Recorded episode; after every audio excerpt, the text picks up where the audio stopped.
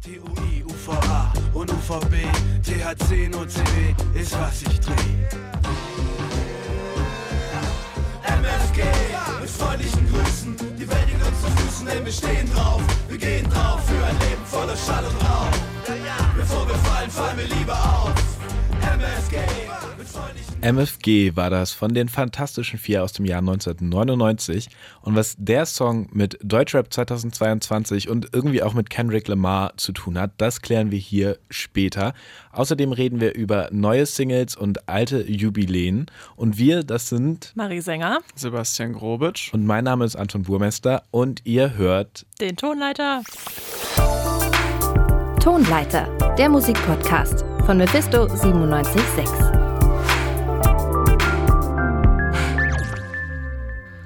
Genau, den Auftakt, den machen wir jetzt mit einer Single der vielleicht größten Rockband, wenn das überhaupt noch Rock ist, auch das klären wir vielleicht gleich mal, ähm, unserer Zeit. Und zwar ist es die zweite Vorab-Single der Arctic Monkeys zu ihrem im Oktober erscheinenden Album The Car und die heißt Body Pain. And on your face is still a trace of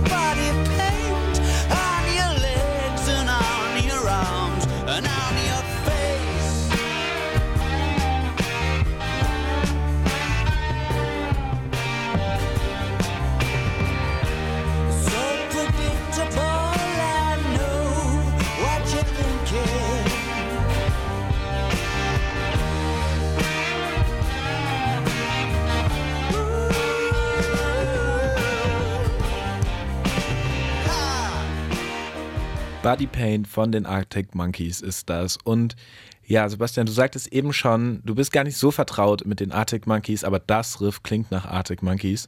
Da würde ich dir auf jeden Fall zustimmen. Der Rest klingt irgendwie gar nicht mehr so sehr wie das, womit die Band mal bekannt geworden ist. Mir persönlich gefällt es sehr gut. Ich musste mich ein bisschen damit, ja, rantasten und ein wenig dafür erwärmen. Jetzt hat es mich aber auf jeden Fall sehr abgeholt. Ähm, wie geht's denn euch, Basti? Ja, wie gesagt, ich bin nicht der übelste Kenner, aber wenn ich so an die erste Single denke mit dem Mirror Ball, man erkennt auf jeden Fall gewisse Parallelen. Es ist irgendwie nicht ganz so loungig wie das erste, aber auch schon wieder so opulenter Sound und so ganz viel los und ja, ich denke, da kann man ungefähr eine Richtung abziehen, die das Album gehen wird. Alex Turner ist halt auch einfach so super markant. Ne? Man hört seine Stimme und man weiß Bescheid. Uh, Arctic Monkeys sind wieder dabei. Fand ich schön. Ähm, ich brauche immer den richtigen Moment auch für diese Stimmung, um die aufnehmen zu können. Aber könnte mir vorstellen, dass das Album da definitiv, dass ich da reinkommen werde. Dass das Album erscheint. dass, dass das Album erscheint, das kann ich mir vorstellen. Ähm, ja, äh, mir geht es ähnlich. Ich kann mir das auch gut vorstellen, dass das erscheint. ähm, ich fand es auch ganz schön, dass diese Single mal so ein bisschen weniger loungig war und sie sich ähm, mal wieder eine Gitarre irgendwie geschnappt haben und auch mal wieder halt ein, diese, eines dieser typischen Arctic Monkeys Riff eingespielt haben, auch wenn es irgendwie ein bisschen langsamer und ruhiger war als äh, die alten. Aber gut, ich meine, die werden auch nicht jünger und das ähm, kommt dann vielleicht auch mit dem Alter. Genau, nachdem wir jetzt über eine vielleicht der größten Rockbands gesprochen haben, kommen wir zu einer der größten Künstlerinnen, kann man vielleicht sagen, vor allem ein so ein richtiger, richtiger Liebling ähm, Der Musikpresse. Der, ja, der Musikpresse, Ja, ja. des Feuilletons. Marie, um wen geht's denn da? Es geht natürlich um Björk. Die Musikpresse konnte in den letzten Wochen schon vor dem Erscheinen des Albums einfach nicht die Klappe halten. Es ging die ganze Zeit um Björk und, und was für einen erdigen Bezug dieses Album haben wird. Und die Videos sind schon erschienen und die haben natürlich auch schon sehr viel versprochen, was den künstlerischen Anspruch des Albums betrifft. Ja, und jetzt ist es da, das Album, und das klingt in etwa so.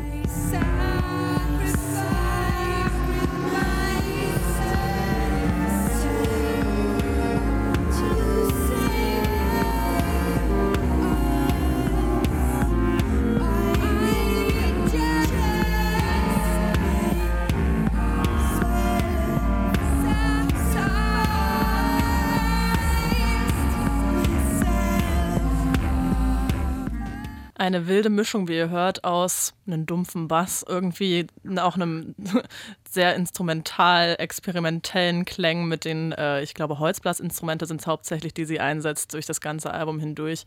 Die düstere Stimmung, die hier kreiert wird und dann ihre, ihre Stimme dazu. Es äh, fühlt sich irgendwie an wie drei Songs, die übereinander gelegt wurden und zu einem Voll. gemischt wurden, Ich wollte finde ich. ich wollte gerade sagen, das klang so ein bisschen wie, als wenn man so zwei, drei YouTube-Tabs gleichzeitig offen hat in seinem Ja. Browser und da irgendwas. Aber das will ich gar nicht schlecht reden. Vielleicht ist der Song auf der sieben, äh, geht ja sieben Minuten lang. Ja, Vielleicht ist da auf der vollen Länge doch noch sowas wie ein roter Faden erkennbar. Aber ja, ähm, klingt nach Björk auf jeden Fall. Ich finde äh, witzig, dass es als erdig beschrieben wurde, weil ich finde es gar nicht, also ich, da, da ist irgendwie so viel, so viel langgezogene Sounds und es ist alles so, es wirkt eher gerade gar nicht ehrlich in meinen Ohren zumindest, also eher so, als würde da alles rumfliegen und die ganzen Sounds schwirren da irgendwie rum. aber das passt auch dazu, weil das andere Thema wären so Pilze im Prinzip. Sie hat sich nicht auf Erde und Natur im, im, im Sinne von Bäume, die in der Erde verwurzelt sind, berufen, sondern tatsächlich eher auf diese Pilzästhetik dann auch. Und das ein bisschen abgespacedere, was damit da, dahinter steht. so, das so ist- Space ist sozusagen. Space Room, genau. Aber ich finde schon, dass der dumpfe ähm, Beat, der da drunter liegt, da schon was sehr Geerdetes mit reinbringt. Aber verstehe auch, was du meinst. Ist auf jeden Fall.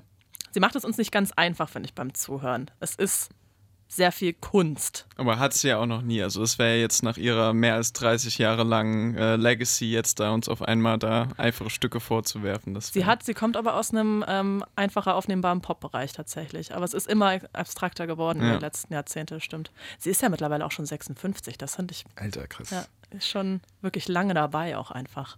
Ich glaube aber, das sind doch gerade diese, diese immer komplizierteren werdenden Dinge, die dann natürlich ähm, irgendwie bei KritikerInnen ganz großen Anklang finden, weil es ist ja so fordernd, das will ja so viel von einem und es ist ja, ja.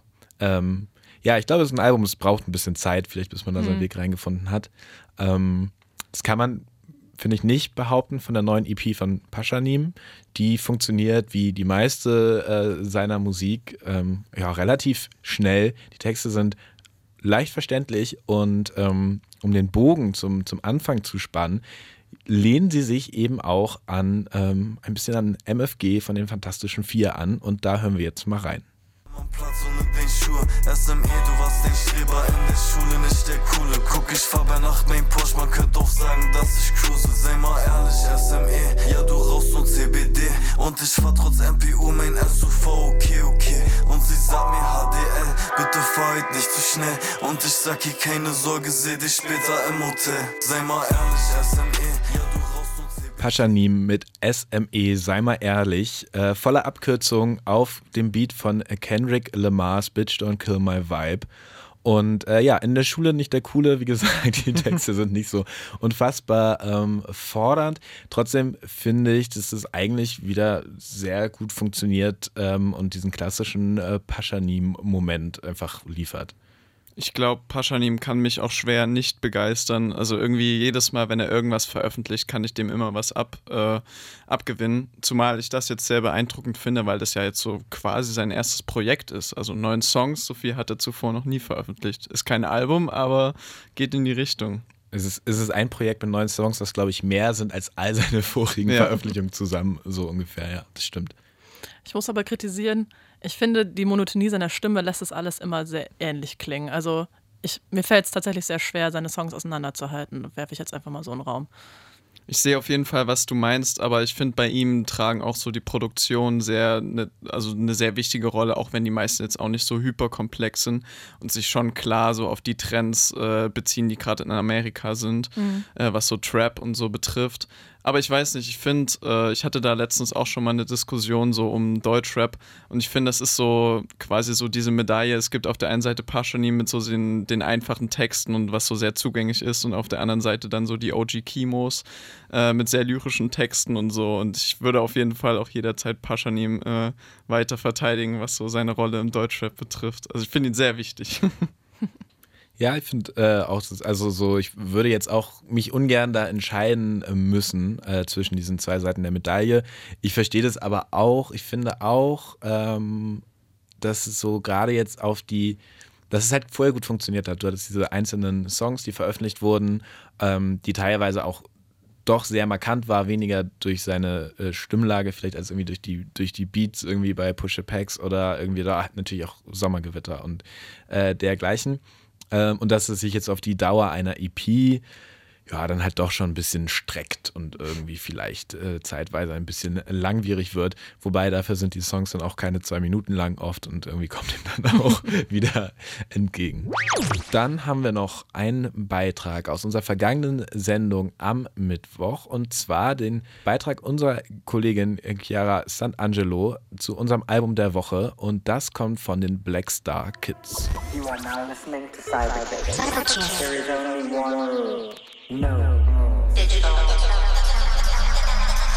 Stimmen wie diese begleiten ein durch Cyberkiss von den Blackstar Kids.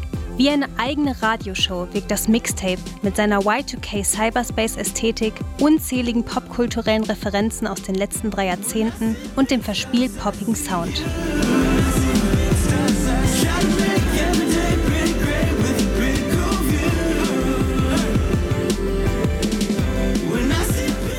Doch hinter der Nostalgie steckt mehr als das bloße Schwelgen in Erinnerungen. Blackstar Kids stehen modernen Medien wie sozialen Netzwerken kritisch gegenüber. Dabei haben die drei Mitglieder Ty, The Babe Gabe und DeAndre aus Kansas City erst über Instagram wirklich zueinander gefunden. Doch genau das ist der Konflikt, vor dem die Blackstar Kids stehen. Wie lebt man in einer digitalisierten, virtuellen Welt, ohne ihr vollständig zu verfallen? Auf dem Track Reject Media werden Medien noch kategorisch abgelehnt. Reject the media. No social media. No television. No radio. Reject media at all costs. Anyway, here's the new Black Star Kids with Biba Doobie called Cyberkiss to You on Cyberkiss Radio. Nach dieser Aufforderung, kein Radio mehr zu hören, folgt ironischerweise eine Radiomoderation für den nächsten Song Cyberkiss to You. Auf dem verschicken Blackstar Kids mit Sängerin Bibe Doobie und selbstbewussten 808s digitale Liebesbotschaften.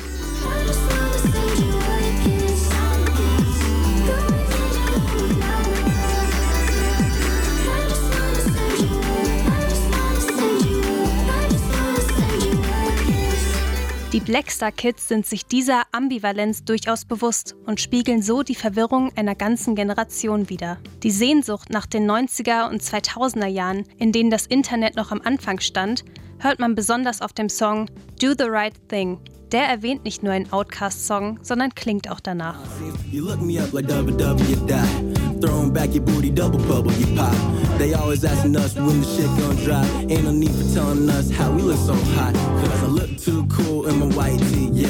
I hit up your girl cause she like me better. Got a couple checks on my Nikes. Yeah, Nicht nur in der virtuellen Welt sehnen sich die Blackstar Kids zurück in eine andere Realität. Sie erinnern sich an ihre Kindheit, in der sie noch nichts vom Rassismus um sie herum mitbekommen haben, erzählen davon, wie sie sich ständig mit der eigenen Hautfarbe auseinandersetzen müssen.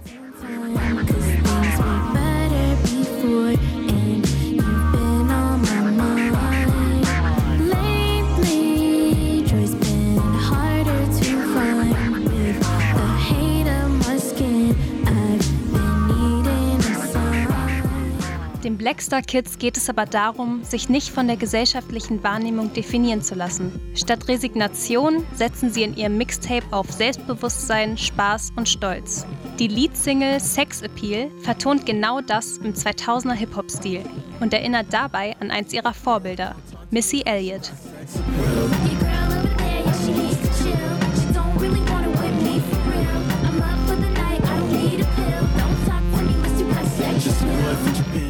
Cyberkiss ist der Soundtrack zum Coming of Age der Blackstar Kids. In einer Welt, in der Fortschritt und Realität nicht immer das sein müssen, wonach es scheint. Es geht um Selbstbestimmung, Widersprüche und darum, seine eigene Persönlichkeit und Identität auszudrücken. Was die Blackstar Kids dazu bisher auf ihrem Weg gelernt haben, reflektieren sie auf Express Yourself mit den vielleicht stärksten Lyrics des Mixtapes. Don't allow others to make you feel other. You already know that unfortunately your skin makes you stand out. So why not just lean into that and lean into what makes you an individual and stand up? Cyberkiss, unser Album der Woche der Black Star Kids. Haut mal raus, wie hat's euch gefallen? War ein wilder Ritt. War auf jeden Fall viel los auch da. Ähm, aber irgendwie in sich wieder stimmig. Ich fand die Message generell ganz, also generell die Thematik, mit der sie sich auseinandergesetzt haben, sehr spannend. Und das musikalisch umzusetzen, finde ich stark, ja. Ich finde, äh, der Frame, den sie für dieses Mixtape gewählt haben, so mit diesem Y2K und äh, es klingt alles so ein bisschen nach Arcade, das ist irgendwie ziemlich erwartbar irgendwie und jetzt nicht total aus dem äh, äh, total neu oder irgendwie so muss es ja auch nicht. Aber ich finde, dafür gab es jetzt ganz schön viele Facetten, die wir da gerade gehört haben. Vor allem jetzt so bei dem letzten Drop, der hat mir schon leicht so das Interesse gegeben, da mal reinzuhören, weil mhm. er sich doch schon stark unterschieden hat von den anderen davor. Also ja, eine ganz schön große Palette. Ja, das, das finde ich nämlich auch irgendwie ziemlich cool dabei, dass es halt eben ja nicht, vielleicht nicht so wahnsinnig überraschend ist in seinem, in seinem Sound, irgendwie das, genau diese Y2K-Ästhetik, äh, die haben die jetzt auch mit Sicherheit nicht alleine wieder hochgebracht, aber dass man dann eben auch so dieses Jazzige hat, das dann ja fast schon wieder eher an so äh, britischen Post-Punk erinnert ähm, und einfach sehr viele, sehr verschiedene Elemente, die aber alle irgendwie ja wahnsinnig zeitgeistig sind und damit irgendwie ähm, sehr gut reinpassen und es dann irgendwie mit so einem irgendwie politisch aufzuladen und so, das ähm, finde ich schon, finde ich schon irgendwie ein ja, starkes Ding und ganz unabhängig davon fand ich es auch musikalisch auch einfach sehr ansprechend. Ähm, genau, und wenn wir schon bei Y2K sind, Basti, ist dein Stichwort, oder? Ja, es klang jetzt ja schon alles so ein bisschen quirky und aufgeladen und äh, so crazy, wie man sagen könnte. Und ja, ähm, das schwedische Wunderkind äh, Blade hat auch einen neuen Song veröffentlicht, beziehungsweise ein neues Album. Und der Song, der heißt Haha.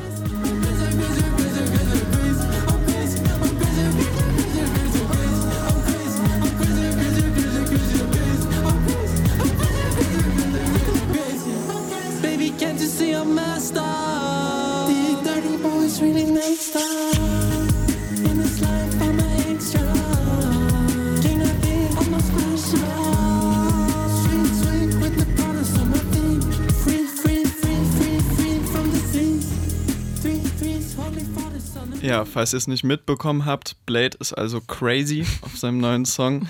Ja, ich finde es witzig, dass er irgendwie auf jedem Projekt immer wieder eine neue Art findet, so total, nicht fürchterlich, aber schon sehr, sehr, sehr anstrengend zu klingen. Ja, das kann man so sagen.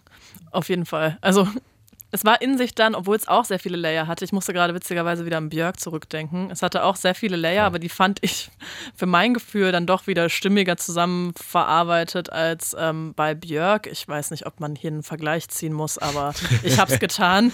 Ähm, ich habe den Eindruck, wenn man sich da ein bisschen reinfindet, ist auf jeden Fall was ich die ganze Zeit denken muss, ist so ein, richtige, so ein richtiger Gen Z-Soundtrack. Ich werde das nicht los. Es ist, so fühlt sich diese Musik an. Es wird auch mit der nötigen Prise Ironie und äh, Witz, sich das anzuhören, wird auch nichts. Also ich glaube, da muss man da schon mit der entsprechenden Haltung rangehen. Der Titel zwingt dich ja schon dazu. Ja. Ja, mir fällt es persönlich einfach sehr schwer, mit, einer, mit der richtigen oder mit der nötigen Haltung daran zu gehen. Ich finde es ehrlich gesagt einfach schrecklich. also, ähm, ich versuche mich immer wieder da, daran und irgendwie auch so, so Hyperpop und alles, diese ganze Welt drumherum als Popphänomen.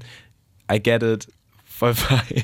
Aber ich finde, es klingt wirklich einfach anstrengend. Es ist so überladen und es will so viel und ist dann doch aber oft ja auch wieder sehr einfach. Das ist irgendwie, dass ich so, ja, halt Hyperpop. Und ich, oh, ich werde einfach ich finde es einfach anstrengend. Ja, ist vielleicht ein nordeuropäisches Ding. Blade aus mhm. Schweden, Björk aus Island. Wer weiß, was es auf sich, äh, damit auf sich hat. Wobei beide ja auch in Amerika zum Beispiel sau erfolgreich, oder ja. nicht? Ja, also, ja. total.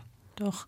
Aber ich finde es vor allem auch besonders lustig, wie, wie ultra komplex die ganze Produktion ist und dann darüber sein Gesang ist ja dann doch sehr äh, nicht ja. besonders viel, gefühlt nicht viel Effort reingesteckt, wohingegen das Ganze drumherum sehr komplex klingt. Jetzt haben wir schon sehr viel über die neuen Erscheinungen dieses Tages oder der letzten Tage gesprochen. Wir haben aber auch noch ein kleines Jubiläum äh, zu feiern. Und zwar das von Trettmann. Denn vor fünf Jahren ist sein Album erschienen und wie das heißt, das erzählt er uns am besten einfach selbst. DIY, DIY, DIY, DIY. DIY, DIY, DIY keine Zeit, sie vorbei, tut mir leid. DIY, DIY, DIY. Fünf Jahre DIY von Trettmann und äh, ich weiß nicht, wie es euch geht, aber für mich war das damals vor fünf Jahren wahrscheinlich die prägendste Platte des Jahres Ja. und auch einfach den Sound geprägt. Wahnsinn. Äh, war das bei euch auch so, dass das irgendwie so alles und überall war? Ich, es ist einfach unfassbar, so auch wenn man sich so, wenn man drüber nachdenkt. Ich meine, er hatte davor so diese Reggae-Dancehall-Phase sehr lang, Anfang der 2000er. Und dann, dann war das so nach jahrelanger Funkstille so quasi sein Debütalbum mit äh, 40 Jahren oder so. Tritt da auf mit schwarz-weißen Adidas-Sachen und haut sowas raus. Ja, die zehn Songs haben mich seitdem auch nicht verlassen. Das ist auch gut so. Ich kann mich an kein Album aus dem Jahr erinnern, was mehr gepumpt wurde. Das war so allgegenwärtig und alle waren irgendwie, er kam so aus dem Nichts und dann auch noch mit einem, mit einer Art Musik zu machen, die man davor noch nicht so gewohnt war. Es war irgendwie alles neu, es war irgendwie alles ganz besonders und es hat einfach jeden gefühlt abgeholt. Ja, also wenn da jemand zu der Zeit irgendwie Bones MC und Raf Karomora nicht gemocht hat, konntest du den einfach den Song von den beiden mit Trettmann auf der Platte anspielen, da war jeder dabei. Der hat die Voll. irgendwie gesellschaftstauglich gemacht. Ja, ja, Ja, halt wirklich. Aber das, das geht mir auch so, weil ich fand Palm aus Plastik war das ja, glaube ich, das war auch ungefähr die Zeit, als die erste kam. Schrecklich.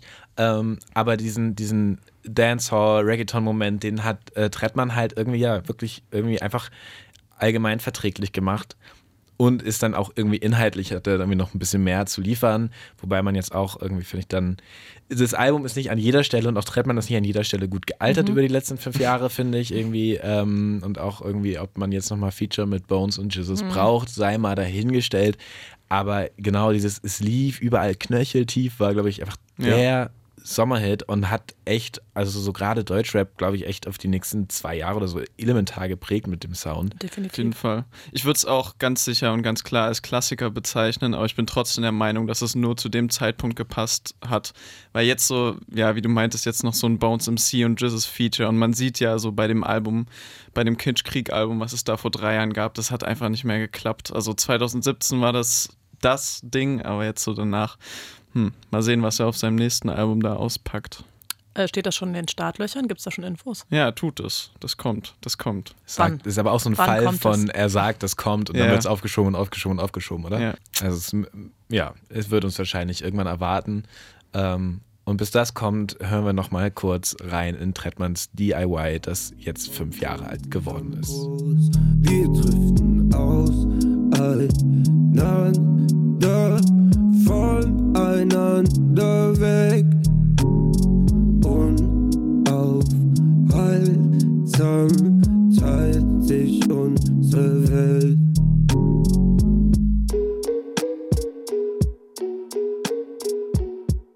Ja, und wir driften auch langsam voneinander weg, denn das war's äh, schon wieder mit der dies, dieswöchentlichen Ausgabe Ja. ähm, des äh, Tonleiter-Podcasts. Und wenn euch die Musik gefallen hat und wenn ihr noch mehr hören wollt, dann guckt gerne mal rein bei Spotify in unsere Faust aufs Auge Playlist. Ansonsten findet ihr uns auch auf allen möglichen sozialen Medien ähm, unter Mephisto 97.6. ja, ich sagen, Mephisto 976, so wird es geschrieben, es klingt aber total falsch, Mephisto 976. Und ähm, genau, der Tonleiter, also unser Musikmagazin, das läuft dann wieder äh, jeden Mittwoch um 18 Uhr. Und an dieser Stelle bleibt uns dann nur noch Danke zu sagen an Marcel Littek, der uns hier technisch betreut hat und natürlich an euch ähm, fürs Zuhören. Und ich verabschiede mich von euch und sage vielen Dank und bis zum nächsten Mal. Tschüss. Ciao. Tonleiter, der Musikpodcast von Mephisto 976.